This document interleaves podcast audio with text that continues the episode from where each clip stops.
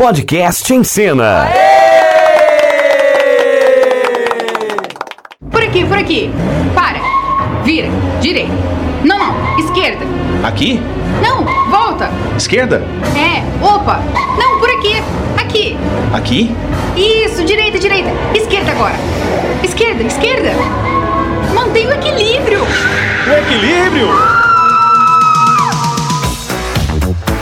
O artista em tempos de pandemia.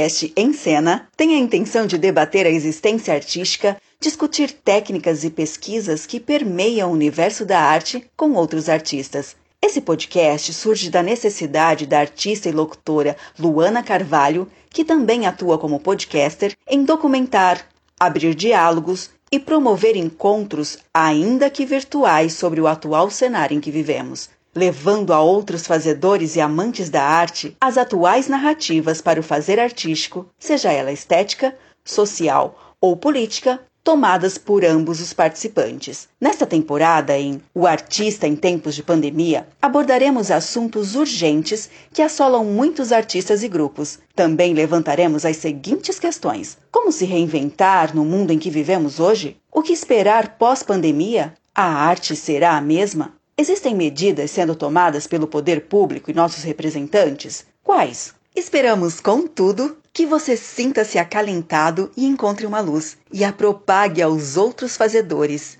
E assim, mesmo que distantes, estaremos unidos.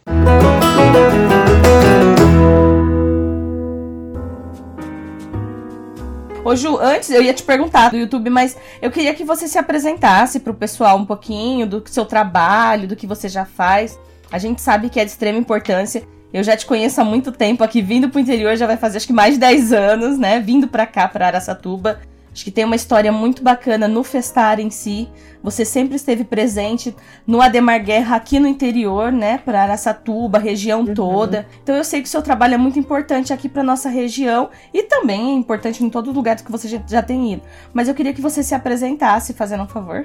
Sim, eu agradeço em primeiro lugar o convite feito pelo Festar, é, é, através de você, da Luana Carvalho. Eu sou atriz, professora e diretora de teatro, tenho 46 anos. Eu comecei teatro com 17 anos e não parei mais. Então, desde sempre eu venho fazendo teatro, né? E a formação, ela é do, do momento que você começa a fazer teatro, ela persiste a, até o fim, né? Você nunca para de se formar. Nessa estrada, falando mais especificamente do meu trabalho pedagógico, né, como artista pedagoga, como arte educadora, é, eu participei de vários projetos no interior. eu participei de vários projetos no interior, principalmente no Noroeste Paulista. Nossa, Noroeste Paulista foi foi bastante importante para mim, assim, como, inclusive na minha formação como artista educadora. Então, eu estive muitas vezes em Aracatuba, eu estive muitas vezes em várias cidades das 47 que eram coordenadas pela oficina Silvio Russo, né? Fui desde cidades bem pequenas até cidades bem grandes, como a própria Açatuba, Andradina, Pereira Barreto, Teodoro Sampaio, várias pra... cidades aí da região. Birigui, é, né? Penápolis. Birigui, Birigui várias vezes, nossa, vai Penápolis, nossa, Penápolis bastante vezes. Estive no norte e noroeste paulista também, muitas vezes em São José do Rio Preto, Catanduva, Franca. Foi muito tempo, foi muito tempo de, de trabalho com artistas e colegas aí do nosso querido estado de São Paulo, principalmente norte e noroeste paulista. Sim, é verdade. E o Ademar Guerra, né? Não foi só pela Silvio Russo, também pelo Ademar Guerra, projetos de orientação, particulares de grupos que me chamavam. Foi muito bonito, foi uma trajetória que tem sido linda, porque ainda tenho contato com a galera. É, o, o Laurence me falou muito de você, falou que tá sendo muito gostoso trabalhar lá com você. A Ju tá fazendo um trabalho em Rio Preto, né? De. É direção, Ju? É, eu tô co-dirigindo com ele uma versão infanto-juvenil da Revolução dos Bichos, do George Orwell. É um livro de futuro distópico, mas na verdade é uma fábula distópica. que não é para criança, mas a gente está lá nesse ar do trabalho de transformar essa fábula para criança, porque é um tema absolutamente necessário. E ele ganhou esse PROAC, né? A CIA Apocalíptica ganhou. Na verdade, a CIA ganhou dois, né? O adulto infantil teve que optar pela montagem, acabou optando pelo infantil. Então, tô lá em Rio Preto atualmente, nesse momento, só que agora não tô, na verdade, né? Tô pelo. Você é de que cidade, Pela internet. Como? Você é de que cidade? Eu moro em Campinas, moro em Campinas, é, em Barão Geraldo, aqui pertinho da Unicamp, onde eu estudo também e também trabalho. Mas eu sou nascida em Americana, ah, aqui pertinho também. Legal, eu conversei com grupos aí de Campinas no podcast também. Ô Ju, deixa eu te perguntar. Fiquei sabendo. Tem sido muito gostoso, né? Ô Ju, como que tá sendo para você esse momento? Você tava em processos em Rio Preto e tava em mais algum que tiveram agora que ser continuados? Está dando continuidade pela internet? Como tá sendo para você? A gente estava em processo em Rio Preto, vou começar por Rio Preto, porque é um, um processo mais intenso, porque envolve muitas pessoas. A Cia Apocalíptica é uma companhia grande, tem oito atores no núcleo duro, e a gente estava num, numa vibe de, de muito mergulho de pesquisa estética para essa montagem da Revolução dos Bichos. Como eu não sou de Rio Preto, né, eu sou de Campinas, a minha participação era de duas vezes por mês, sendo que duas vezes seguidas, né, um dia e depois outro dia, tipo segunda e domingo, domingo e segunda, enfim. Mas todo mundo teve que interromper por conta da pandemia, por conta do isolamento social. Por mais que o pessoal seja bastante disciplinado no trabalho com a CIA Apocalíptica, a gente tem feito reuniões semanais, toda sexta-feira, a partir das 16 horas até as 18. E entre uma reunião e outra, o grupo realiza tarefas na medida do possível. Mas é um choque muito grande, porque interrompeu né, o presencial. Então, a maior ação que a, tia, que a CIA tem feito é manter cada um ensaiando individualmente e fazendo as reuniões para a gente fazer a compilação de dados. E eu estava também com a CIA Experimental Tupinambá, que é de Campinas e Sumaré, num espetáculo infantil que a gente ia estrear, justamente no Sesc Catanduva. Nossa. Ia estrear agora, dia 25 de abril, no Sesc Catanduva. E a gente tinha várias apresentações em Sescs desse trabalho, que é um espetáculo infanto-juvenil, que chama Os Contos da Fada Azul, que a gente teve que interromper também. E esse, como ele estava quase pronto, a gente só recuou mesmo. Ele parou até a gente conseguir reensaiar. E assim a Apocalíptica continua trabalhando dessa forma. Porque também esfria depois, né? É difícil dar continuidade se está em processo de pesquisa, né? Acaba dando uma esfriada. Sim, é, nesse trabalho do, Os Contos da Fada Azul, só, só eu e um outro ator, Thiago Nastre, meu colega da Cia Tupinambá. Então, como a gente se fala sempre, a gente se mantém aquecido. Mas com outras companhias é mais difícil. Para esta live, eu fiz uma coisa do fundo do meu coração, assim. Eu conversei, eu mandei uma pergunta via WhatsApp para várias colegas e vários colegas para saber como é que todo mundo está fazendo. Não foi todo mundo que me respondeu, porque eu acho que está uma loucura para todo mundo, mas várias pessoas responderam. É, enquanto a, o pessoal está entrando, eu gostaria até de citar pessoas queridas que me responderam Por favor. como artistas, para não ficar falando é só para não, né, não ficar muito autorreferencial, né, não ficar autocentrada. Eu perguntei para artistas do teatro, principalmente. Então, eu falei com a Lia Galdino, Júlia Merino, aqui de Campinas, que são ex-alunas e que agora estão estudando teatro e artes visuais. Conversei com o GTT e o grupo, o grupo Talento de Americana Fábrica das Artes, Marcelo Porqueres. Conversei com a Cia Cênica de Rio Preto. Eu conversei com Alexandre Cruz, da Casa do Teatro, Cia Lázara de Amparo. Eu conversei com a Rafaela da Silva, do Grupo de Teatro Estrada de Indaiatuba. Eu conversei Nossa. com o Fábio Gianfrati, da Cia Aurora, de Americana. Eu conversei com a Gabriela Guinatti, aqui minha colega de Campinas, do Núcleo Artemisia. Eu conversei com a Letícia Olivares, que é minha diretora no espetáculo Janelas para uma Mulher, da Trilhas da Arte, que é minha companhia de origem. Ela é do coletivo Rubro Obsceno. Eu conversei com a Jéssica Miranda, que é atriz, dubladora, minha colega no Trilhas, como é que ela tem feito. Conversei com o próprio Laurence Garcia a, sobre a Cia Apocalíptica. Conversei com o João Nalão, da Cia Farrapos Delirantes, de Americana. Conversei com o Otávio Delanesa, que é da Cia Arte Móvel, de Atos, de Santa Bárbara. Conversei com o Antônio Ginco, que é de São Paulo, mas que é também da Cia Trilhas da Arte. Então, tem várias pessoas de vários lugares me deram várias respostas diferentes para essa questão que o Festara propôs, que é como sobreviver, o que fazer, para onde ir ou não fazer.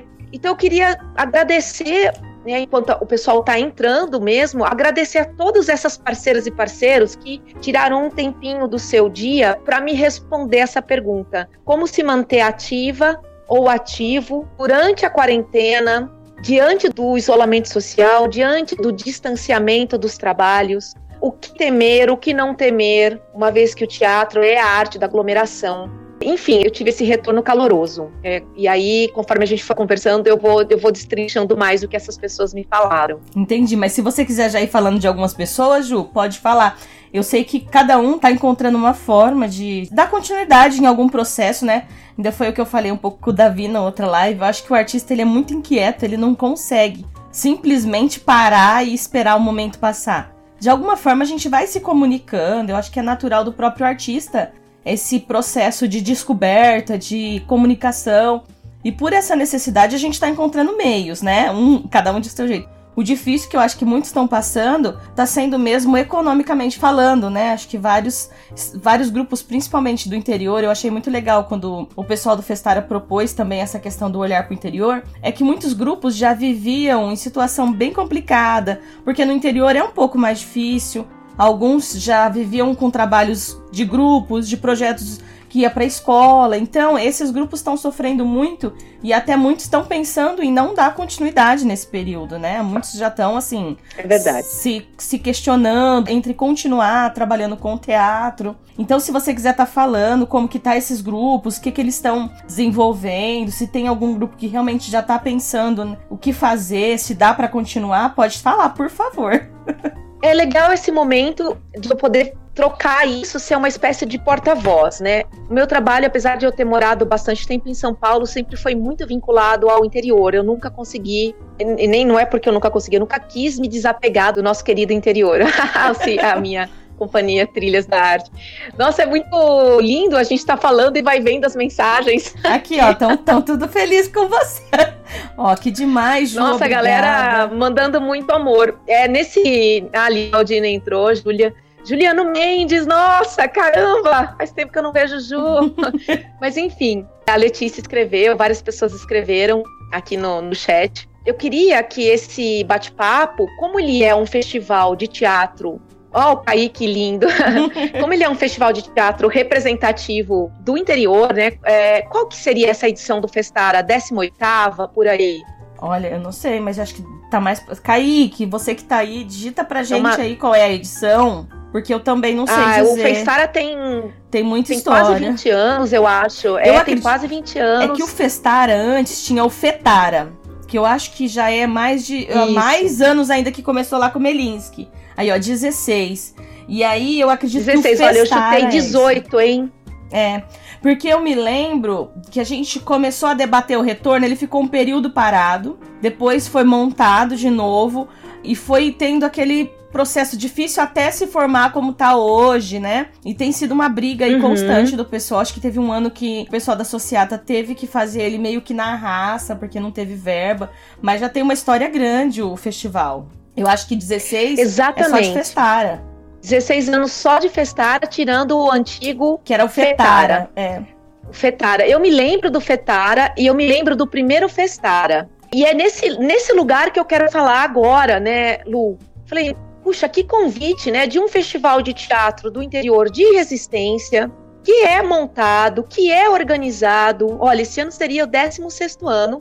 A gente está fazendo nesse formato, me coloquei aqui como agente, né? Estou tentando contribuir. Né? A gente está fazendo nesse formato digital, online. Né? Então, é um festival de resistência do interior paulista, muitas vezes carregados nas costas por artistas que tiraram do bolso para manter o festival. Então, eu achei que não seria justo eu ficar me autorreferenciando sendo que eu não estou sozinha, eu tenho aqui do meu lado uma legião e desse lado também uma legião de gente fudida pra caralho, fazendo teatro, fazendo arte, levando cultura, levando luz, sendo um farol na escuridão. Então, falei, deixa eu falar com essa com esse pessoal guerreiro, para eu não ficar aqui falando sem, sem falar com a minha classe, vai, para fazer uma referência a, a Maite Proença. é que vocês me entendem. Por favor. Vocês me entendem. Gente, né? Tô em choque. Então eu vou ainda. falar com a minha classe. Tô em choque ainda. Eu vou falar com a minha né? Ai, vai ser difícil. Então, gente, superar. é, Eu de Caralho, verdade, isso eu foi- não sei se você sente, foi um mas golpe no coração. exatamente isso que eu Foi um golpe no coração. Dá vontade de chorar. Você escuta e fala, não é possível que a gente tá retrocedendo tanto, que a gente tá passando por um momento desse depois de tantos anos, que a gente sentia um respiro já, e de repente você regride aí, sabe Deus quantos anos. Eu não sei. Não pode ser real. É, é. Eu chorei bastante. É? É, inclusive, quando eu mandei alguns áudios, eu mandei. Eu, eu esqueci de falar da, da CIA Alternativa de Penápolis, com quem eu falei também. Ah. É, eu chorei. É, eu falei também com o coletivo Gato e Cia Dedo de Moça de Hortolândia. Falei com a Slaine Garcia, também é, tá aqui, eu esqueci de mencionar. Então, quando eu tava falando com alguns parceiros, eu até chorei, sabe, na hora de, de responder as perguntas. Quando eu tava falando com o Rodrigo Santiago, por exemplo, da Companhia Alternativa de Penápolis, O Rô entrou no- agora há na hora que eu pouco. fiz a pergunta para ele. Oi? O Rô tinha entrado por aqui agora há pouco. Não sei se ele ainda tá. É, ele, ele falou nem que tempos difíceis. Pois é, ele falou que ele ia passar um pouquinho. Eu até chorei com ele no WhatsApp, eu chorei com, com a Slaine também, da, da coletivo Gato de Portolândia. Porque é isso, a gente tá nessa, nessa dificuldade, mas as pessoas estão tentando sobreviver. E eu vou fazer uma defesa do recuo. Antes de falar do recuo, é porque o avanço também tá assim de forma estudada, recuada. O recuo não é uma expressão minha, né? É uma expressão do Yoshio Ida, do Peter Brook. Então é o seguinte: diante do recuo, do baque inicial, as companhias tiveram que se organizar. E a gente tem dois tipos de, de trabalhadores e trabalhadoras da cultura. Eu vou fazer, eu vou dividir, né? Aquela, aquela galera que só vive da sua arte e por uma opção e não tem nenhum outro emprego, né? Como, por exemplo, eu faço isso, né? Eu não tenho outro emprego, tenho o meu teatro e é dele que eu tenho vivido por enquanto. E tem o artista que tem o seu teatro e tem um outro emprego e usa recursos desse outro emprego para manter o seu teatro. E nesse momento, essas duas realidades agora elas estão se irmanando. Se um dia elas foram separadas, dentro das companhias, agora essa realidade está se irmanando. Ou seja, quem tem condições de ter aquele emprego que tem aquela renda mensal fixa, está usando essa grana para tentar manter a companhia de pé, além de manter suas próprias vidas. Isso foi uma coisa que eu detectei na conversa com, com as colegas e os colegas. E outra coisa, então, depois que as pessoas organizaram suas vidas pessoais e ao mesmo tempo elas vieram para organizar a vida das suas companhias. Então, exemplos bonitos, né? A, a CIA Alternativa de Penápolis resolveu fazer um projeto que eles estão chamando de conversas isoladas. Então, eles vão chamar algumas artistas e alguns artistas. Nesse mês de maio, vai ser pelo Zoom, para discutir o que, que é isso que está acontecendo agora de teatro pela internet. É, que formas isso vai acontecer, como isso se dará, como repensar a arte. É, depois eles podem é, fazer mais é, anúncio disso, como vai ser. Isso me lembra também uma, uma, uma proposta da, da Ciarte Móvel de Santa Bárbara, lá do Otávio Delanesa, que eles vão fazer o que eles chamam de incômodos. Então são Ai. os incômodos que nos, né, os incômodos que nos causam esses tormentos políticos, como disse o próprio Otávio, esse tormento político, essa pandemia, eh, ela já ficou tudo amalgamada, não é só a pandemia, tem um tormento político muito grande. E, e o artista é a primeira pessoa que recebe o, o baque, né? A gente é a linha de frente, a gente é a bucha de canhão, a gente está no front ali. A gente recebe o impacto.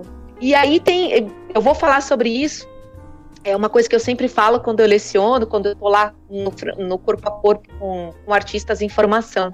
Eles vão fazer os incômodos também, eles vão chamar quatro atores, quatro diretores para falar desse momento da arte, principalmente o teatro, mas da arte de maneira geral pelos meios digitais. Como que é isso? Como isso se dá?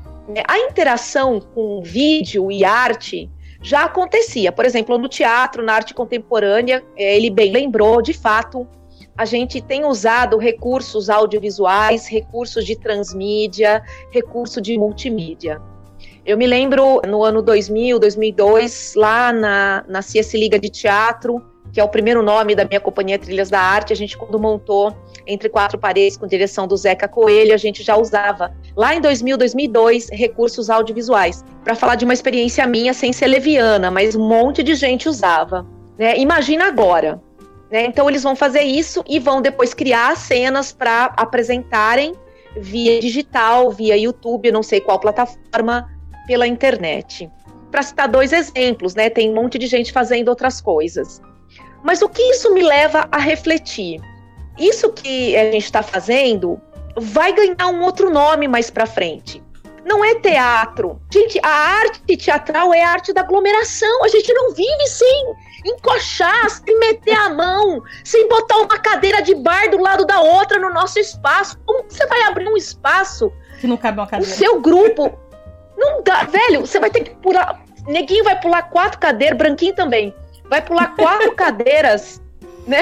Não, eu falo é, que é, então, olha, é um momento complicado. Né? Não... Como é que você vai, né? Se, se for o Teatro Bradesco, o Teatro Bradesco consegue pôr uma pessoa a cada quatro cadeiras. Como é que um coletivo teatral vai pôr uma pessoa a cada quatro cadeiras se a cadeira é de lata, aquela que dobra e que você faz numa garagem? Que é uma casa que você ocupou e a garagem da casa virou teatro. Não, eu, eu, Não existe. E vai demorar muito mais, né? Todos os grupos que eu tive o bate-papo no podcast, a primeira coisa que eu, que eu ouvia é: nós fomos os primeiros a parar e seremos os últimos a voltar. Era, parecia que era uma frase Exato. que decoraram. É um mantra, é, é um mantra, mantra, né? Eu escuto ele repetindo. É um mantra, nós somos os E sabe por que, que nós somos os primeiros a parar, Luana? Galera, pessoal que tá aqui no, no, na live. Porque a gente tem consciência social. Desculpa até porque é apaixonada, eu sou escorpiana com ascendente escorpião, fico na vibe da paixão mesmo. Cara, a gente tem consciência social, eu não conheço um artista, uma artista que não esteja fazendo o recolhimento para valer. A gente não vai ver o pôr do sol na praça. Não, não. Eu dou volta Sabe? aqui no quarteirão com meu filho e poucas coisas que eu consegui, que eu tive que fazer por trabalho em si. Mas acho que é o que mais tem consciência mesmo. E você sente isso até às vezes a pressão na própria família, né? Que não são de artistas, que às vezes não compreende por que, que você tá fazendo tanto ou mais que os outros, né? Porque não tem essa consciência Exato. de coletivo. Se o artista não for a representação desse momento que é o momento de se recolher, por mais que doa na nossa carne, quem vai ser? E é por isso que eu digo que quando eu escuto essas iniciativas, né, desses coletivos todos que eu citei aqui, eu dei dois exemplos, porque as coisas estão acontecendo agora em maio nessas duas companhias, né, tanto na arte móvel quanto na, na alternativa, mas está todo mundo seguindo de alguma forma. É que esses são são movimentos que vão acontecer agora em maio mesmo, né? Que esses dois representantes me falaram, o Otávio e o Rodrigo. Mas se a gente não é a representação disso, eu não sei quem vai ser, além da, da, dos políticos, né? Mas na sociedade civil organizada, né? É o artista. É o artista que tem que ter. E a gente vai que vai ter esse que é esse é, o, o símbolo da cultura. É o artista, ele que vai ser, ela que vai ser é, o escudo, né? O shield, a, a, a couraça, a luz. E é aí que eu entro num, num outro tópico abordado pelo meu colega Otávio, queridaço, né? Longa história também com o Otávio. Nossa, longa história. É, ah, essa galera do interior é, é, é, assim, é a minha vida, né? O interior, teatro no interior paulista é, é 100% da minha vida no teatro, basicamente. É, um pouquinho em São Paulo também, mas principalmente no interior. Então, o Otávio lembrou de um artigo do Peter Brook que ele fala da fome né, que o artista falava da fome, ó, a conexão. a fome, né? O Peter Brook, lá nos anos 60, ele fala dessa fome. Se a sociedade parasse, se tudo se interrompesse, será que as pessoas teriam necessidade de teatro? Eu acho que não, não teria. Será que as pessoas acho... teriam? Eu acho que talvez teria Fala, mais. Pode né, falar, Lu. Eu acho que talvez teria mais, né? Eu acho que é uma coisa que ela é. Eu, eu, bom, eu vejo como uma fome natural das pessoas, mesmo aquelas que se recusam a aceitar. Eu acho que o teatro ele acaba te aliviando de muitos momentos. Para mim foi muito isso, em muitos momentos foi o respiro, foi o alívio e às vezes uma necessidade maior que outras coisas. E muitas pessoas que eu converso tem tem muitos amigos que eu vejo que não viveria sem. Não, não, não é prioridade, porque a gente realmente acaba abandonando de questões financeiras para fazer teatro, né? Então eu acho que num, num mundo onde a gente existisse fome ou não, a gente continuaria buscando ou procurando esses meios de comunicação. Porque eu acho que o teatro ele te ajuda até a enxergar de outras formas os momentos difíceis, né? Ele traz um universo mais lúdico, mais suave para aqueles, aqueles momentos que você tá sofrendo mesmo, né? E eu fico me perguntando, mas eu, você, nós, as, os colegas e as colegas que entraram aqui no, na nossa live, nós sabemos disso. E a pergunta do Peter Brook, é, que eu recebi pela boca do Otávio, foi: mas e a sociedade teria fome do que a gente faz? Né? Teria essa fome? Então, mas independente da gente saber essa resposta, eu aí eu digo: a gente faz! Que sanha insana é essa que a gente faz? A gente tem fome e a gente, como você, você falou brilhantemente, nós sabemos que tem gente que não viveria sem teatro, que é público comum. Nós sabemos que as pessoas não conseguiriam respirar, né, sem isso, mas elas não sabem disso. Então, eu entendo que quando a gente faz a fome é, quando a gente responde à fome, a gente faz com que as outras pessoas percebam que elas têm fome, igual aquele sapo que fica cozinhando em água quente e que vai morrer queimado, mas ele não sabe que ele vai morrer queimado, sabe esse exemplo da rã, né? Eu acho que é isso. E você, tem fome de quê? É uma pergunta. O João Nalão, o artista aqui da Cia Farrapos Delirantes, ele, eles estão fazendo uma série de vídeos é, é, de um projeto novo que eles estão dirigindo, que também é uma coisa que algum antropólogo algum dia no futuro vai dizer o que é. Que é o teatro em casa, é o teatro em casa como a Cia Aurora vai fazer, né, lá de Americana. Eu não sei. Não é vídeo, é, não é vídeo no sentido de ser um vídeo, né, com regras do YouTube, lá do, de um youtuber, de um canal. Não é cinema, não é curta, é teatro, vídeo, vídeo teatro, como disse Otávio, a TV Cultura fazia vídeo teatro no início dos anos 70. Mas a gente tem fome do quê? Eu respondi a ele num vídeo que eu mandei para ele desse, dessa composição nova que algum antropólogo vai dizer para a gente o que é no futuro, que não chama teatro, que aí cai com o que eu estava fazendo é, a análise antes dos espaços coletivos, né? Como é que a gente põe uma pessoa a cada quatro cadeiras, se a arte, é, se o teatro é aglomeração, se a cultura se dá na aglomeração. A própria não, transmídia, né, Ju? A, quando a gente começou a fazer a transmídia, ela não existia esse nome. Ela foi algo que foi gerando, agora tem a cross-mídia, né? Transmídia, cross-mídia. E eu acho que essas, esses termos, eles vão surgindo depois que surge a ação. Eles é um evento que acontece depois por uma necessidade da gente de a gente classificar aquilo. Mas eu acho que tudo isso acontece pós o evento. Então, esse evento que nós estamos vivendo, que ninguém se preparou, que chegou de repente, caiu na cabeça, é, ele buscou essa fome. Eu acho que é um pouco disso. Nós temos fome da comunicação, do diálogo, da, da representação de alguma coisa que nós estamos vivendo e a própria necessidade de explicar, não é explicar, mas uma forma de representar para a sociedade esse momento. Então eu acredito que vai surgir coisas lindas disso tudo, porque eu sinto que o artista não está em pandemia agora. Nós já vivíamos um momento de pandemia. que ótimo! O artista, ele não está. O artista é uma pandemia. Nós já o artista é uma conjunção de patos a gente tem todas as doenças em nós, no sentido grego. Luana, absurdo isso, mana, genial. É, nós Vai. vivíamos. Então, é isso Bom. que eu penso um pouco. Eu acho que nós já vivíamos num momento de pandemia e de crise mesmo. Então, o artista não tá entrando numa pandemia. Nós vínhamos em uma questão que já vinha de épocas. Então, agora a gente tá tendo nosso que se patos, o nosso patos. Exatamente, nós estamos tendo que se descobrir agora, só que é questão mesmo digital, porque esse universo nós já vivíamos faz tempo. A questão é que agora a nossa plateia também tá. E como a gente faz para alcançar a plateia que agora está em pandemia também? Que eu acho que é um pouco disso, a plateia, a plateia agora isso. está. É a plateia que está a agora. A plateia. Eles que estão Nossa, sofrendo. é assim, genial, assim, é genial. A gente sempre esteve em pandemia. Exatamente. A gente sempre, a nós, principalmente, gente, quem é artista no Brasil, sempre esteve em estado de calamidade pública. Uhum, eu penso. Não é mesmo? É, e a gente já sofre né? tantas crises. Eu lembro, e eu falei isso acho que num outro podcast e num outro bate-papo. Nós tivemos aí a gripe suína, nós tivemos a gripe aviária. Eu, meu grupo, foi impactado nas duas gripes que a gente teve esses momentos de questionamento. Imagina agora como que tá. Mas a gente parava e falava, meu Deus, e agora? E se você liga, de repente, toda a sua agenda é cancelada porque os teatros não podem abrir, não pode ter aglomeração. O artista é o primeiro a sofrer nisso tudo. Então, é, agora é o que eu penso sempre é isso. Como se comunicar na era digital?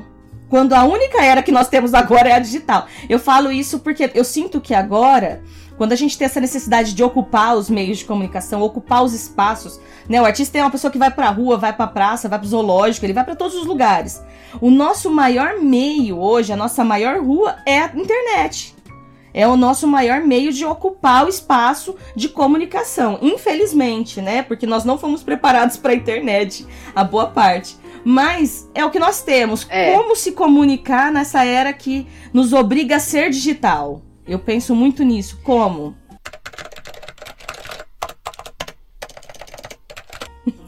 E pior que o artista chegou na internet quando isso aqui era tudo mato. É. Né? A gente chegou aqui na internet quando isso aqui era tudo mato. Não tinha cross-mídia, transmídia, não tinha isso. Não. É igual quando a gente faz no mundo físico, a gente invade estação de trem, lá em Presidente Prudente. Tem o pessoal fantástico, super sangue no zóio, fazendo ocupação de estação de trem. O, o, gente, só porque eu quero falar deles, é o que o pessoal do é, Saltimbambo, Saltimbancos. Não é o do, do Rosa ah, dos Ventos, fugiu. não. Rosa dos Ventos? Rosa dos Ventos, é lógico, é, eu falei.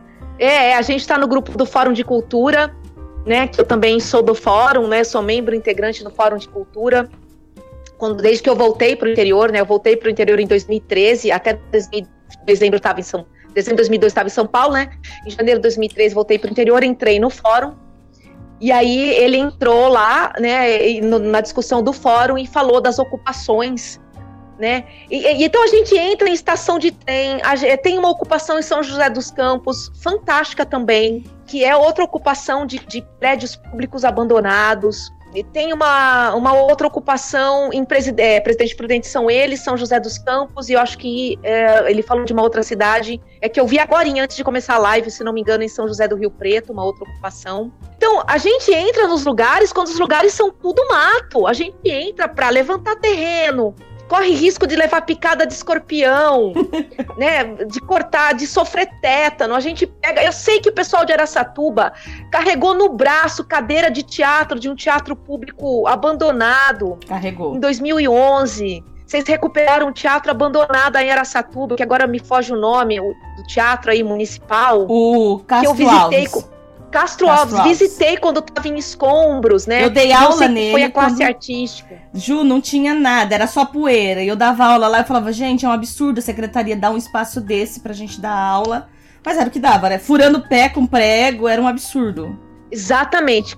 correndo o risco de, de se infectar com tétano. Se a gente faz isso no mundo físico, imagina na internet. A gente entra, entrou, isso aqui era tudo mato. Agora é que a gente está fazendo a revolução. A gente está fazendo a revolução aqui também. A gente está levantando parede derrubada, correndo risco de escorpião digital aqui, de levar hate. De, de escorpião digital, né? O ódio. Uhum, o ódio, né? O ódio. Né? Eu vi uma, uma fala exatamente não... nisso. Da gente já, já não é mais tempo da gente não se manifestar só para não perder seguidor ou para não, eu acho que já não dá mais pra gente ficar eu já fui dessa de, ah, eu não falo sobre política até porque chega numa hora que a gente fica meio exausto com a política em si, né? Mas já não uhum. dá mais, né, Ju? Acho que bateu na nossa porta, a água já tá subindo, você já tá no telhado, a água tá subindo. Ou você fala, ou você é afogado por, a, por, por tudo isso que vem é, vindo. A gente tem que saber quem são os nossos e as nossas. Exatamente. Não dá mais, né? Eu vivo de teatro. Não dá mais. Eu vivo de teatro, né? Eu Desde que eu tenho 17 anos, eu nunca tive outro trabalho. E quando é, começou esse momento de trevas que a gente está vivendo na política brasileira, eu comecei a, a, me expor politicamente nas redes e depois eu recuei, porque eu fiquei com medo de não conseguir trabalhar. Eu também. né? E eu acho que esse medo, no sentido bom do termo, porque a gente tem que se preservar, não é um medo de covardia, é um aquele medo de que fala a Monja Coen, né? Que é uma pessoa incrível que eu gosto muito de ver os vídeos dela também. É o medo da consciência do, né? Você recua num coletivo para escutar o que está rolando, né? O, um recuo fenomenológico para falar aqui de uma expressão muito cara, filosofia, para ver o que está acontecendo né? Um recuo fenomenológico, né? É esse que é esse medo, é o medo do rasa-boxes, né? É, é, é aquele. né, é o medo do Schechner lá, do, do Schechner, né? Do, dos rasa, quem fez rasa-boxes comigo sabe, que é, é um medo da cautela. Baianaka, né? É o nome da nome em sânscrito, né? Da, da, do medo, né? Baianaka, escreve com Y, né? No alfabeto latino. E agora não dá mais, não dá mais. A gente não tem como, porque se a, o Brecht fala, né? A gente é um animal político, né? Como é que a gente vai? Você não precisa citar nomes de ninguém, mas você sabe fazer alusões. Nós somos inteligentes, a gente faz metáfora, a gente faz referência, a gente faz poesia. E sobre a questão da poesia, falando com a minha outra querida amiga maravilhosa, linda artista aqui de Campinas, uma mãe também incrível, Gabriela Guinatti, do Núcleo Artemisia conversei bastante com ela, e ela falou uma coisa muito parecida com o que a Jéssica Miranda falou. A Jéssica Miranda está aqui também. É muito duro para nós é, criar no luto. Só que o luto é a fonte da nossa criação. O luto é aquilo do qual o artista se alimenta.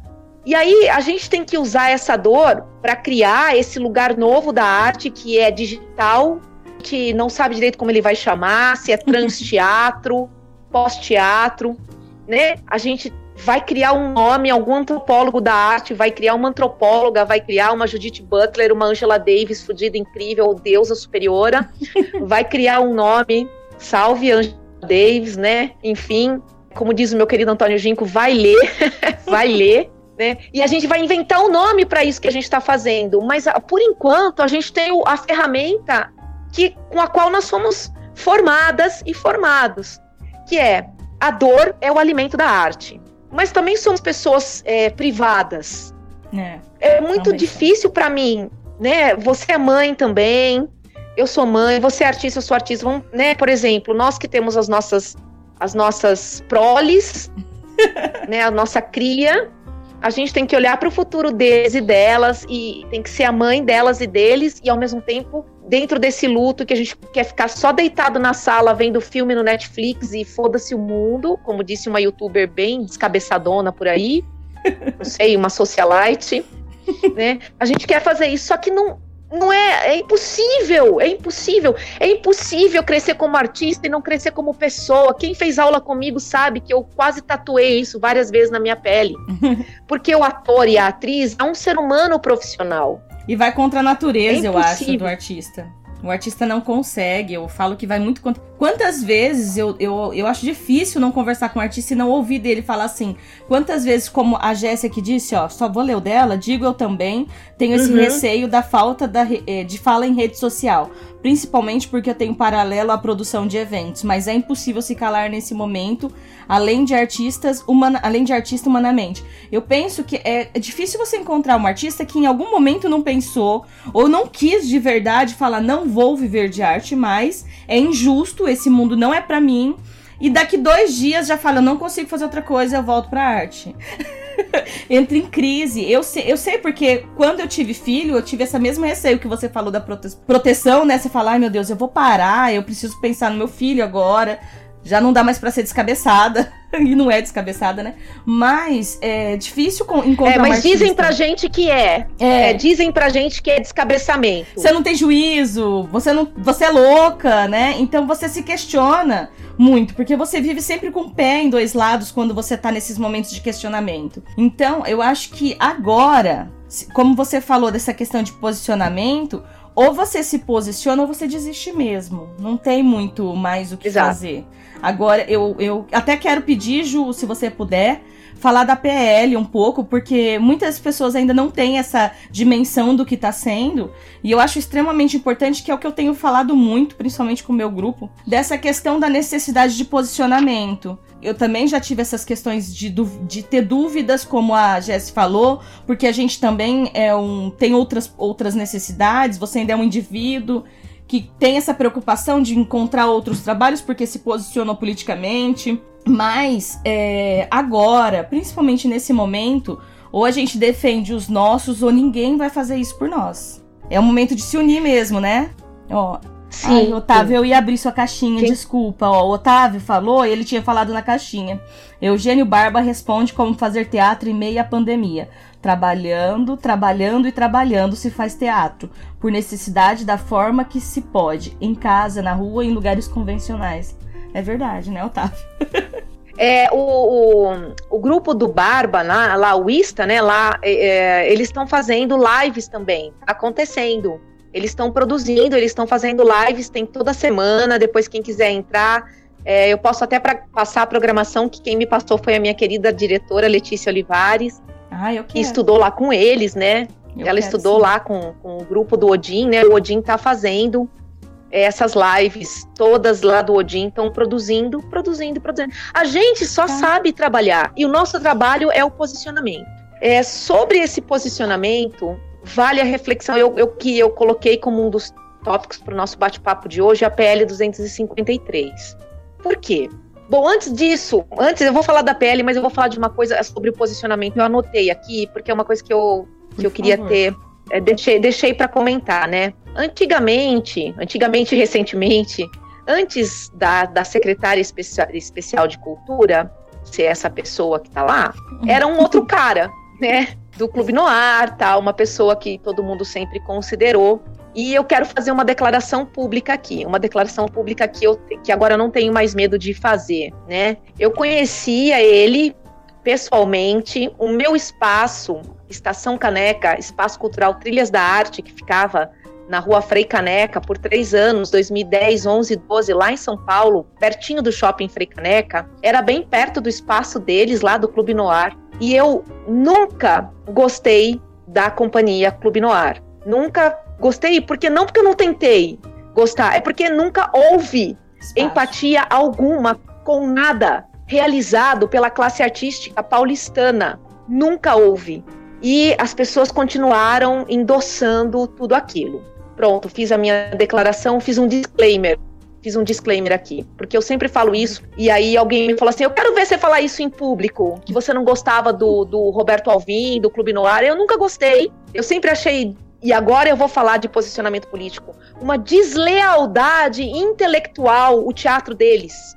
Porque né, é, é, é, chupado de outras coisas e montado o Manifesto do Teatro Transhumano é uma colagem, e agora eu vou ensinar para quem não sabe isso. Ficam babando ovo nesse lugar aí do Teatro Transhumano. É uma colagem de Tadeusz Cantor, do Cricô, do Actors of Cricô, de, de biomecânica do Merhold, tá? De método de ação física de Stanislavski, na, mais pro final da, da vida dele, e de coisas do Grotowski. Aí ele faz uma colagem, parafraseia, troca a frase, põe sinônimo pega um pouquinho de fenomenologia do Russell, um pouquinho de Hegel. Você precisa estudar a vida inteira para fazer Hegel. Não sei se você sabe, eu também fiz Não. filosofia, além de fazer artes cênicas. fiz um mestrado em linguística, estou fazendo um doutorado em artes da cena. Então eu não é, tô, tô, situando porque assim, eu sou uma pessoa que estuda não tá muito. Tá então eu, quando eu leio um negócio, eu falo assim, é, eu, eu tô dentro da academia lendo essas pessoas, né? E eu li o negócio do transhumano e falo, cara, que charlatão né? E aí, quando ele estava lá, né, como secretário especial de cultura, um monte de gente se posicionou a favor dele. E você fala, beleza, alinhamento político, então agora eu vou me posicionar também. Esse foi o meu momento de ruptura. Eu falei, não dá, eu não vou me alinhar, eu não sou dessa classe, né? Eu tentei é compreender isso. muito e não conseguia entender. Eu não tenho essa essa bagagem para falar deles, porque eu não tenho esse conhecimento deles a respeito. Apesar de saber que é bem é. chocante. Eu fiz um curso, só uma oficina com eles. Acho que o pessoal do Rodrigo, que tá aí, também fez. Ô, Ju, então, e eu, mas mesmo assim, eu não conseguia ver quando ele entrou preparo, preparo emocional mesmo para estar tá ali. Eu até tive a impressão, não conheço, que ele surtou. Tipo, não, não. É, tem Já um era surtado, tem um né? histórico. Você pode pegar a biografia dele por aí, né? Mas ele já tinha esse E essa eu- pandemia interna, vai, para citar você agora há pouco, mas de um outro jeito, né? Não de um jeito Bom. da, da criação, né? Mas de um outro jeito. Eu fiz uma postagem porque eu me questionei muito. E você falou da secretaria, eu até queria levantar essa questão. Eu fico muito me perguntando se é proposital essa situação que a gente tá passando pelas pessoas que estão colocando É pra nos representar. Porque eu acho que é pra parecer que o artista é louco. Não pode ter um outro motivo. Porque eu não sei você, Não, é- eu é tenho essa proposital. sensação. Quem vê e fala assim, ah lá, fica colocando artista técnico, é porque artista técnico, artista é doido. A gente tem que colocar outro tipo de pessoa pra representar eles. Não pode ser. É, é, mas essa questão é séria, é o quadro técnico e o quadro político. Né? Eles colocam um quadro técnico, mas não é quadro técnico coisa alguma, é Uhum. quadro político. É. E a questão da PL é, é um, é um é, OPL, a gente fala APL, né? Hum, A gente põe tudo no feminino, porque a gente é dessas que fazem isso, somos ativistas feministas. Mas é OPL, né? O projeto de lei 253/2020 que está tramitando na Câmara Estadual de São Paulo, a LESP. Essa, esse projeto de lei foi escrito por uma, uma, um- uma equipe de artistas mas é, que, que esteve lá né, monitorando o texto da PL, mas principalmente encabeçado dentro da LESP pela bancada ativista, pela mandata feminista d- dentro da LESP. Eu até peguei aqui, ó, para falar disso, para não errar o nome das pessoas, né? Então, é a mandata feminista dentro da LESP, é encabeçada pela Isa Penha do PSOL, a Mônica da bancada ativista, a Érica Malunguinho do PSOL, Carlos Gianazzi do PSOL, Leci Brandão do PCdoB. Eles constituíram e assinaram essa PL e agora uma equipe de pessoas está fazendo o lobby para que as deputadas e deputados do Estado de São Paulo aprovem a PL. Por quê? Porque o, o sistema neoliberal, o sistema neoliberal de extrema direita quer tentar tornar a coisa do Estado mínimo. Só que agora que a água tá batendo na bunda de todo mundo, todo mundo quer o Estado. Então, assim, eu tô adorando ver cair o rei de copas, o rei de paus, o rei de espadas. Eu tô amando, cara. Só não cai o rei de ouros, né? Já diria Ivan Lins. Não é mesmo? Rei de ouros não cai, né? Agora o de paus, o de espadas e o de ouro, cara, principalmente o rei de ouros, E né? ele tá caindo. E eles querem o quê? Ah, a teta do Estado. Só que nós sempre precisamos, a gente sabe que o Estado é o gerenciador da vida social. Então, olha só, para os trabalhadores da cultura, auxílio emergencial mensal no valor de 1.163 reais, né? Um salário mínimo Salário mínimo. estadual, tá? Isso é a luta da classe artística. Então, se, depois, se alguém quiser, eu pego o texto da cartinha que você tem que mandar por e-mail e bombar, encher, tuitar lá, tá? No deputado da sua cidade. Ah, eu, eu votar lá, coloquei o né? link, acho que anteontem no meu Instagram. Mas é legal, pessoal, ir lá no, no Insta da PL, do PL, tem o- os e-mails também, gente. Então, né, pra poder procurar, pra mandar e deixar doido. É o barulhaço e o tuitaço, né? Ba- Barulhaço tuitaço. Participei, né? Como disse o Gregório, né, no Greg News, a gente sempre fez ativismo da nossa, do nosso sofá, né? Então, que- quem Agora sempre dá. só fez isso, né? é isso. Agora vamos fazer. E para espaços, olha, grupos, colegas que estão assistindo essa live e que ou que não estão, mas sabem quem tem espaço, o benefício mensal no valor de R$ 3.500 reais para manutenção de espaços culturais, direcionados ao custeamento de despesas. Tem Porque, né, como é que a gente mantém nossos espaços aí? Eu já tive duas vezes espaço. É muito difícil manter um espaço. Quem sabe, né? E agora mais ainda, não é Fala. só ficar em casa, né? Economizar. Eles têm um. Tem gasto. A Cia da Casa Amarela entregou o espaço nesse momento.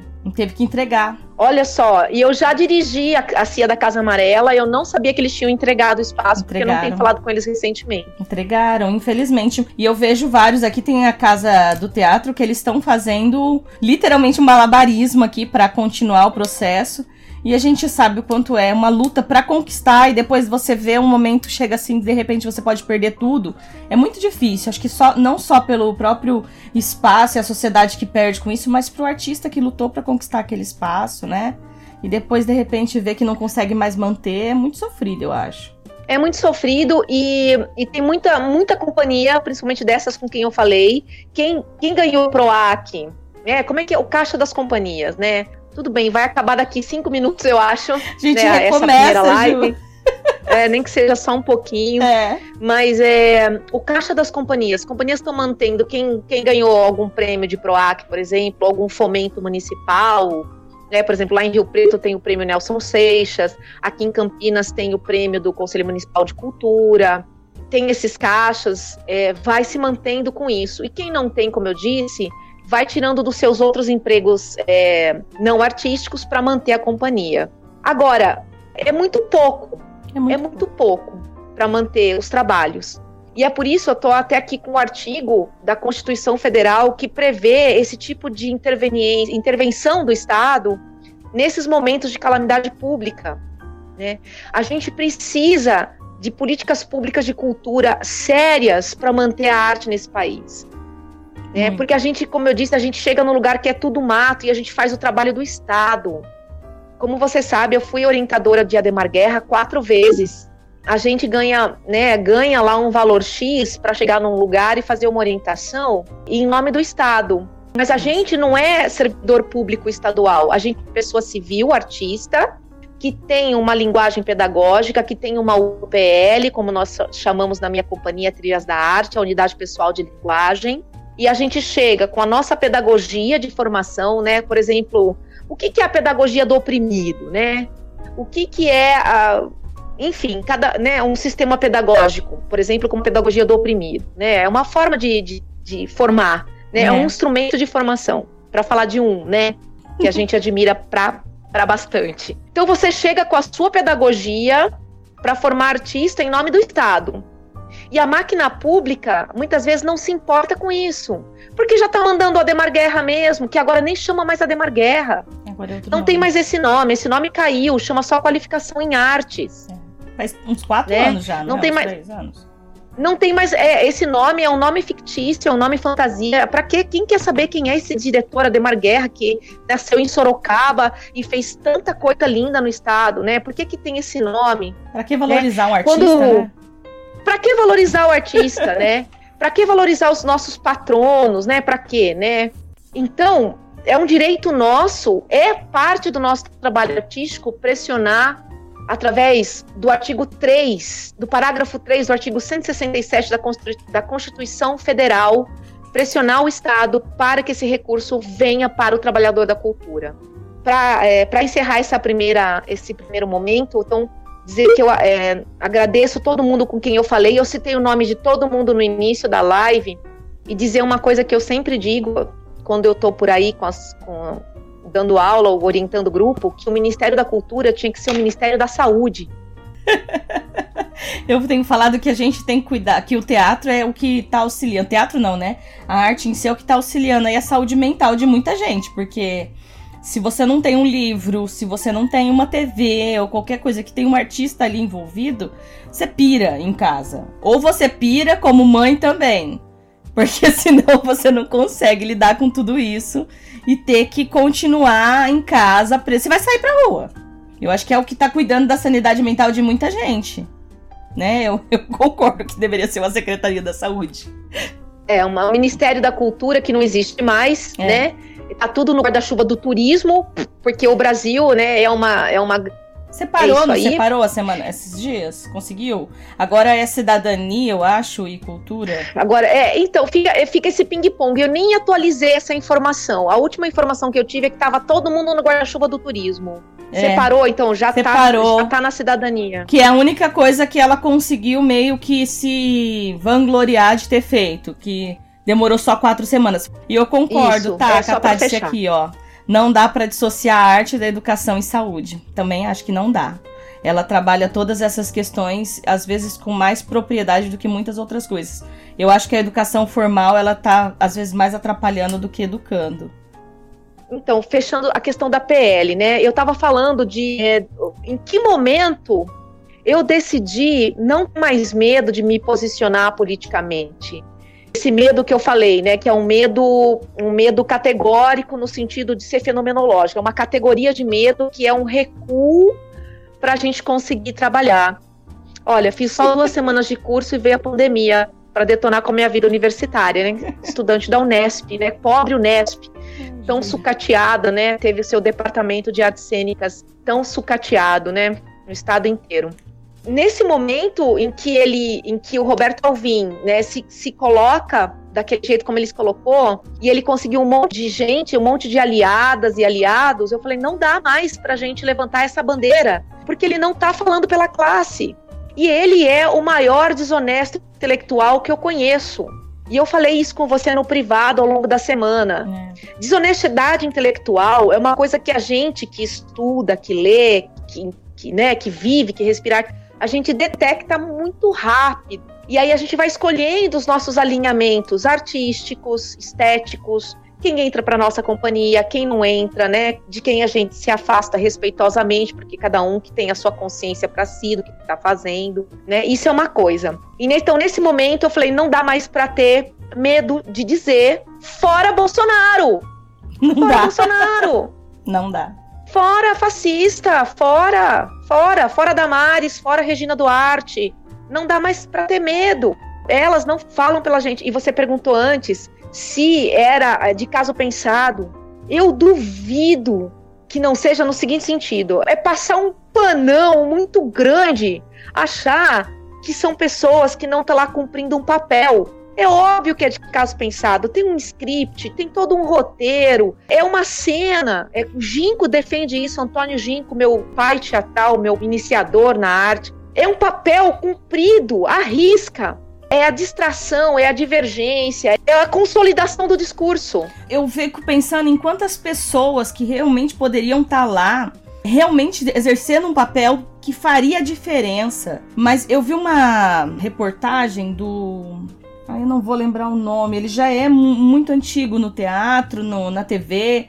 Tem um, um trabalho incrível e ele estava falando exatamente dessa questão de por que Regina, né? E ele fala, é porque ela defendeu essa, essa posicionamento político desde o começo. Era crível que ela ia entrar e não ia se manifestar contra. Ela ia aceitar tudo. Só que eu acho que vai às vezes além. Eu fico, eu me questiono muito sobre isso, Ju, sabe? Os artistas que entram para essa secretaria, eles ficam fazendo papel de louco por quê? a ponto de parecer realmente que eles são completamente loucos e não nos representa. Eu não acho que o artista é esse essa loucura, essa insanidade nesse sentido. Parece que eles piram. E parece que é isso que é o artista que é. Porque quem tá acompanhando e fala, ah lá, ok, isso que é o artista. Eles são doidos, gente. A mulher tá louca, o cara é, tá isso... louco. Exato, dá de louquinho, né? Dá, dá de, de louquinho. Olha lá, alguém escreveu desequilibrados. Eu não sei, eu não consigo ver quem No bom da entrevista da viúva porcina, pois postei, desequilibrados, alinham-se com desequilibrados. É assustador como ter gente que ainda nesse momento arruma alguma desculpa para se alinhar com a crueldade. É verdade, com a crueldade. Exatamente, é. é o que eu estava falando antes com relação ao secretário especial de cultura anterior à, à, à senhora Regina Duarte. E eles estavam botando o Mário Eu não Frias. sei quem que comentou isso, não aparece pra Jesse mim. Miranda. Jesse, Jesse Miranda. A Jéssica, é minha colega. E, e é, eles estavam botando o Mário Frias, que também é outro admirador, assim... Marcelo Frias, né? É, Marcelo Frias. Louco por ele. Então, assim, não faz sentido. Vai ser mais um que vai representar a gente de uma forma negativa. Pessoas que brigam, é, então... que tem posicionamento de... Ah, não sei. Tem hora que me dá até desgosto. Essa é uma, dá, não, isso é uma estratégia. Eu discuto, eu discuto muito isso com, com meu marido. Meu marido é pensador, ele é professor de filosofia, a gente discute bastante. Ele é meu parceiro de trabalho, ele me auxilia em toda a minha transmídia, minha cross arte digital.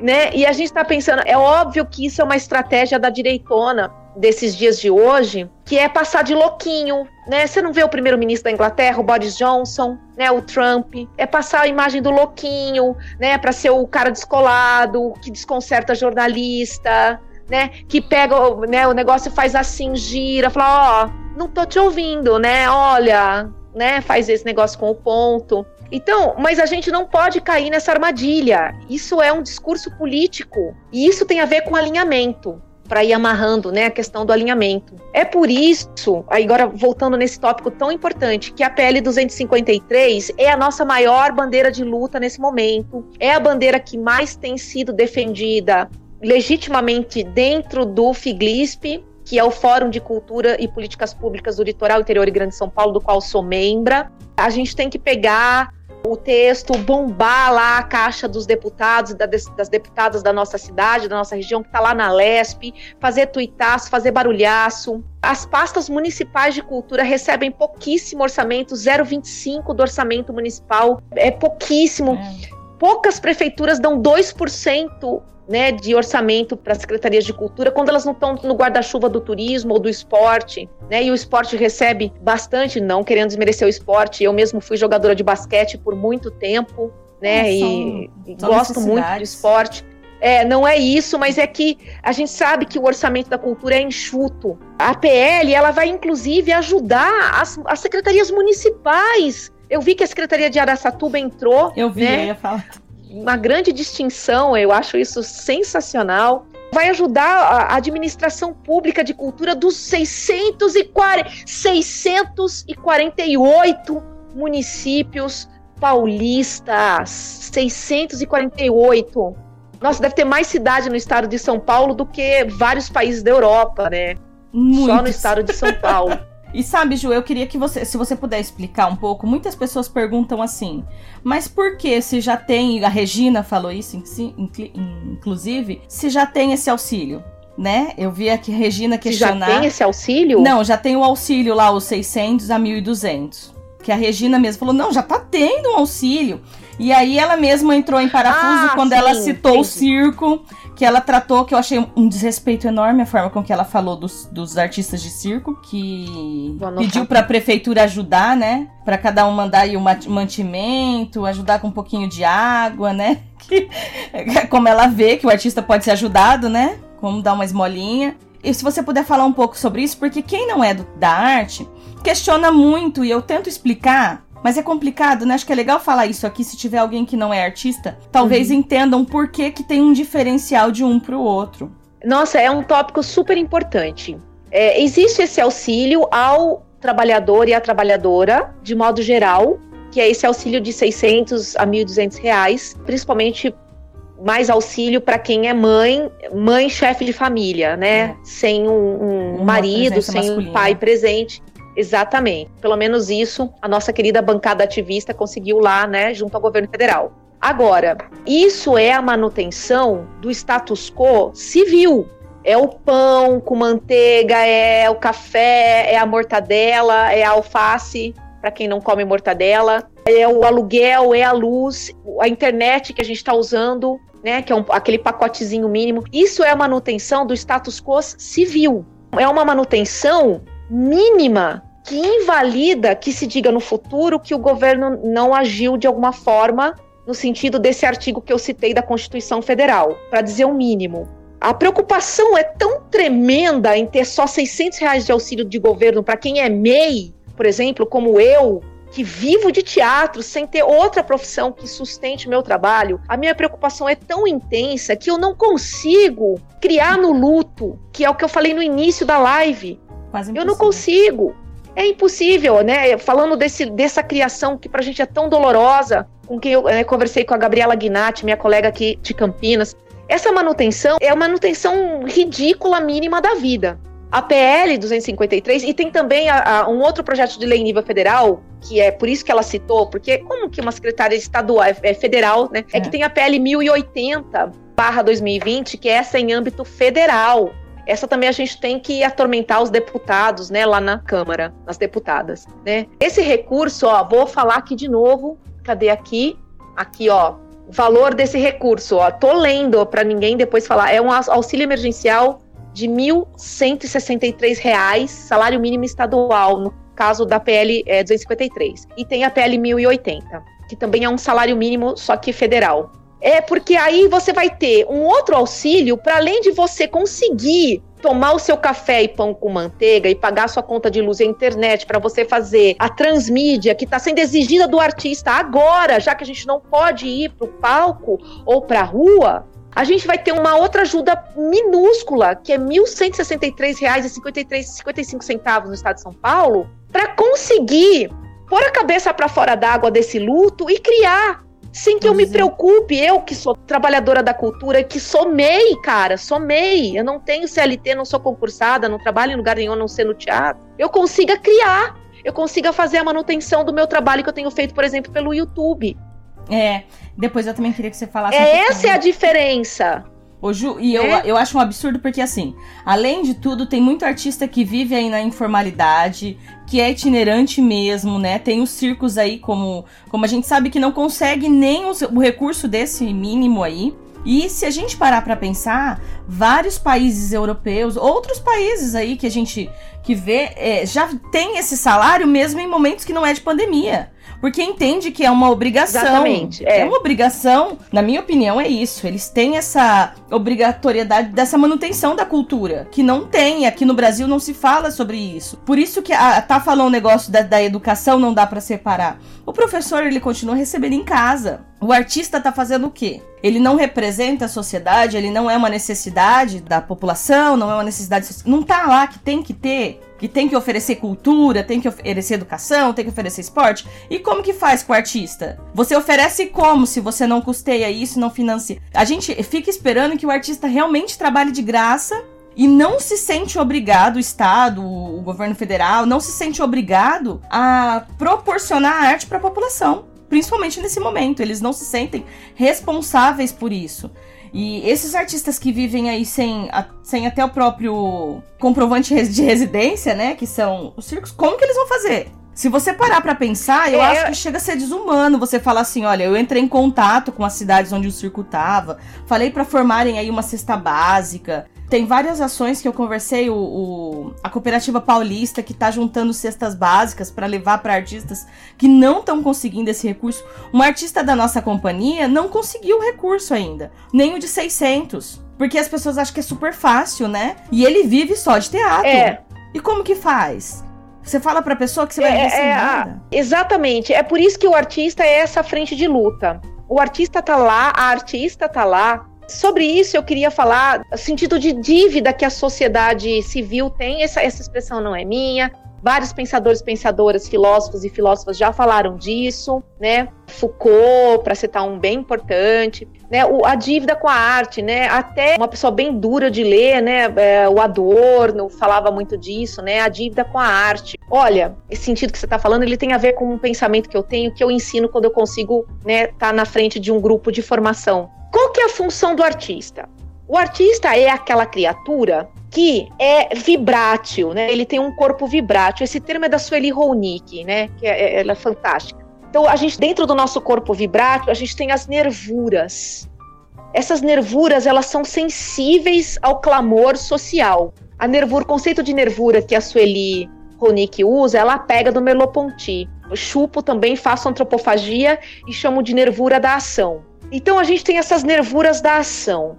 Então a gente está lá na frente do clamor social, né? Aquela dor, né? O clamor social, ele bate em nós, ele, ele, ele bate no nosso corpo vibrátil. A gente é uma película de um tambor que recebe o impacto. A gente sente essa dor no nosso corpo, a gente filtra ela através da nossa formação, do nosso cabedal humano, da nossa saúde mental, e a gente filtra essa dor e explica para a sociedade o que é que ela está sentindo, porque ela não sabe. É isso. Então aí a gente faz o quê? A gente faz uma coreografia, a gente faz uma fotomontagem, a gente faz um projeto como esses que eu citei aqui no início da outra live. Né, né, a gente cria um- uma peça de teatro, a gente faz uma pintura como essa que eu tenho aqui, ó, que é uma pintura de um grito de um artista que eu ganhei, né, que é uma mulher saindo de dentro de um anjo, que é um, um autômato. Quer dizer, a gente inventa essas coisas para explicar para a sociedade o que, que ela está sentindo que ela não sabe. É isso que a gente faz. É você escreve uma canção, você compõe um samba, você faz um, um filme cyberpunk, como eu tenho visto, várias pessoas têm me marcado para eu avaliar filmes cyberpunk que estão colocando no YouTube. Faz uma revisão de Akira, Ghost in the Shell, sei lá. E aí, a gente tá pedindo isso pro Estado. A gente só vai fazer isso se a gente conseguir não ficar só com 600 reais, Que é, sabe? é o que você falou da manutenção. Quem que vai dizer para a sociedade o que está acontecendo agora? Se não for o artista, os antropólogos, as antropólogas, os fenomenologistas, sociólogas, sociólogos, eles não têm como. Você pega um livro desses caras, dessas mulheres, eles citam trabalhos artísticos, citam cinema, citam letra de música, né? Então é isso que a gente faz. E isso tem um custo que a gente tira da nossa carne.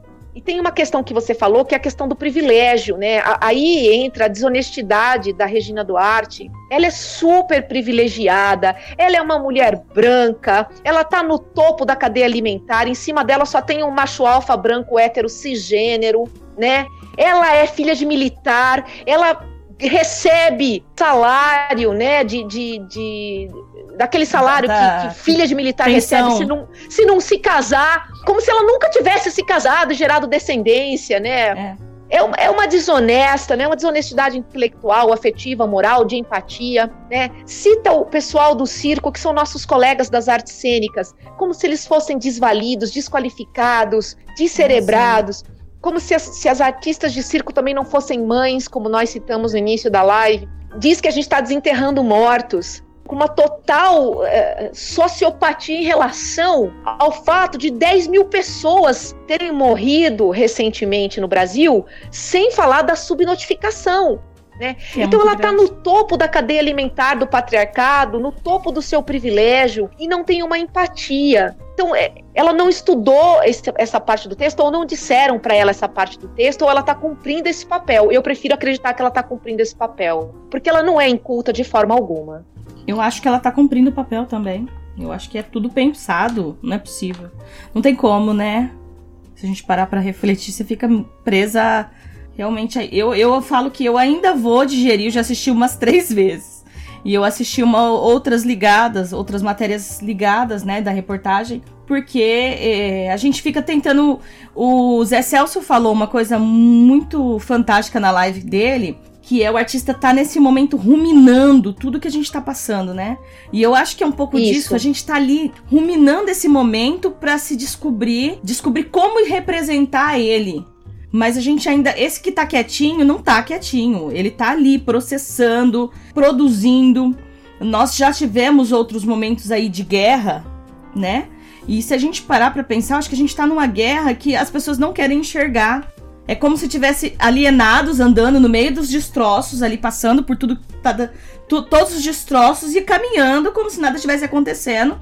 E eu, eu fico me questionando muito sobre isso, né? Muitas linguagens surgiram em momentos de guerra. A arte evoluiu muito, às vezes, em momentos de guerra, exatamente por essa necessidade do artista de, de narrar, de comunicar o que está passando para a sociedade. Eu vejo isso muito, muito presente, porque a gente está perdendo pessoas, a gente tem pessoas em, na frente do campo ali sofrendo e morrendo por nós também. Então você vê ali todo um, um cenário de guerra. E muitas pessoas não querem Exato. enxergar e responsabilizar quem está formando essa guerra cada vez maior. Porque eu acho que também tem essa questão é, vala de... comum, né? Vala comum, enterrar gente em saco sem caixão, né? Isso é cenário de guerra, literalmente. É. E a gente tem que né? responsabilizar eu... quem tá tornando essa guerra cada vez maior. Porque a gente tem condição de acabar ela muito mais cedo e não está olhando para isso. É isso que eu vejo assim.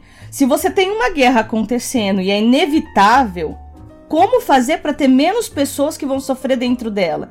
E não está acontecendo, é o contrário. Nós estamos cada vez mais vendo o governo, né, a nossa frente aí política, mergulhar de cabeça. E vamos matar a gente mesmo e fazer churrasco. vamos fazer churrasco. Comemorar aí os caixões é, que a gente tá... aqui no Lago Paranoá, né? É.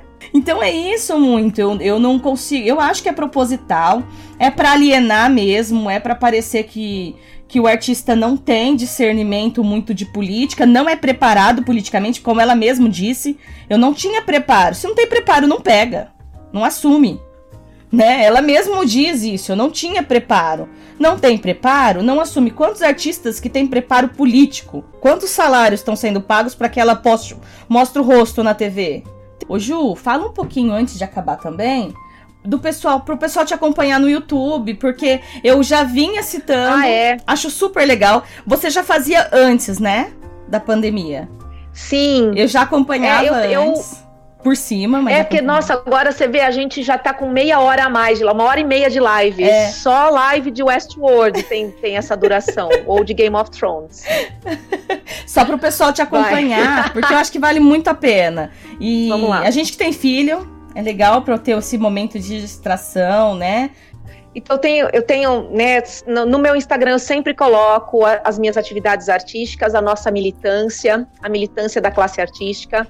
Tenho no meu canal do YouTube que eu comecei em 2018. Na verdade, eu tenho um primeiro vídeo de 2009, que é um Fernando Pessoa lá, que eu tô, fiz um exercício de vídeo do Passagem das Horas no Heterônimo Álvaro de Campos. E depois eu deixei o canal parado. E aí, em 2018, eu, eu resolvi falar, ah, vamos embora, né? Como uma forma de, de militância também, depois né, da, da eleição de 2018 eu retomei o canal para falar de teatro. E aí, às vezes, eu falo um pouco de cultura pop, porque, né, sou um pouco nerd também. Mas é principalmente teatro. Arte, cultura, arte contemporânea, arte, arte contemporânea e cultura pop. E eu sempre tô colocando coisa lá. Eu tenho um monte de ideia para colocar e eu, e eu vou começar uma série que eu tô terminando de editar, que é sobre coletivos teatrais do interior paulista. E aí eu vou entrevistar as pessoas e vou colocar no meu canal para registrar a existência dos coletivos teatrais do interior paulista. Eu vou começar com a CIA Trilhas da Arte, que é a minha própria companhia. Vai ter entrevista com Antônio Ginco com fotos. Já conversei com o João Nalão, então aí vai ter as companhias de Americana, que é a minha cidade de origem, com Marcelo Porqueres do GTT também já falei. Já falei com o Alexandre Cruz de Amparo, vai ter. E aí eu vou entrando em contato com outras companhias do interior para fazer essa série, para colocar lá no canal, além de outros assuntos que eu tenho colocado, review de peça, comentários sobre, sobre cinemas, comentários sobre teatro, tá tudo lá pode me seguir, que tá bem legal. Assim, eu tento sempre trazer um conteúdo que seja nosso, ou, ou para quem você quiser mostrar.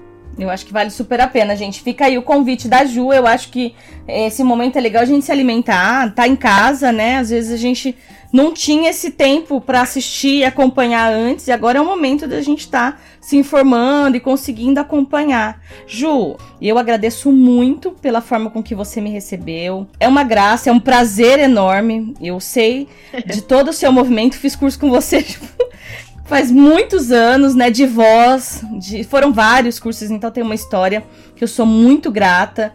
Acho que o interior tem muito a agradecer ao trabalho que você traz pra gente, o Rasa Box. Então, talvez não tenha essa dimensão de quanto você é muito querida aqui por nós. Então, eu quero deixar essa fala. Você é muito querida por nós. É muito bom saber que tem pessoas que têm todo esse embasamento, mas também toda essa paixão representando a arte, nos representando de, de, de várias formas. E principalmente que já estava aí, ó, antecipando as coisas, já estava na internet. já estava em pandemia bem antes da pandemia chegar para os outros. Então, é, Ju. É isso que a gente falou antes, né? A nossa pandemia própria. Exatamente. E em nome do festival, o festival com certeza agradece muito essa participação sua, muito válida, diálogo muito importante. É, são posicionamentos que a gente precisa começar a compreender e ver a necessidade. Eu vejo aqui, ó, muitas palavras de carinho para você, que eu sei que todos têm. A, a, a tá, ah, depois aqui, eu vou ver. É que... Isso, vai ficar salva tá a live. Vai ficar salva. Ah, Mona Lisa. Nossa, agora que eu tô vendo. Mona Lisa Vasconcelos é a autora, né? Ela, ela criou o roteiro do Catadióptico, que depois virou Janelas para uma Mulher. Então eu, eu né? deixo Mas, esse enfim. agradecimento, viu, Ju? Muito obrigada mesmo. Sou muito feliz de ter batido esse papo aqui com você. Aprendi muito. Ah, obrigado também. Eu vou ler depois os comentários, porque a, a, o chat não apareceu mais para mim, mas aí eu vou ler. E que bom que a live vai ficar gravada. Assim vai, a gente sim. vai trocando mais ainda. Isso. E para quem não viu a live, não vê, depois vai virar um podcast. Então eu já aviso aí de Legal. antemão que vai ter o podcast, gente, compartilha. A gente, eu sempre falo, ó, é o jeito de ajudar agora. A gente não consegue comprar um ingresso, vamos compartilhar o trabalho.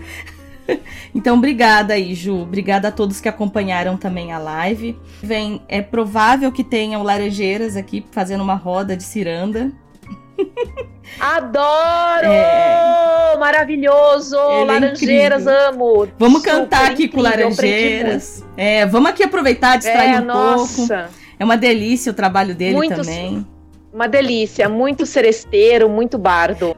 Então, Ju, obrigada. Muito querido, nossa, obrigada. mestre mesmo. E um feliz Dia das Mães. mais uma vez. Para você também, muito obrigado, pessoal. E estamos aí na, né, na luta. A gente na se luta. encontra, a gente, como diz o Laranjeiras, a gente come poeira da mesma estrada. É. então, beijo, Ju. Beijo para quem ficou na live aí até agora. Obrigada.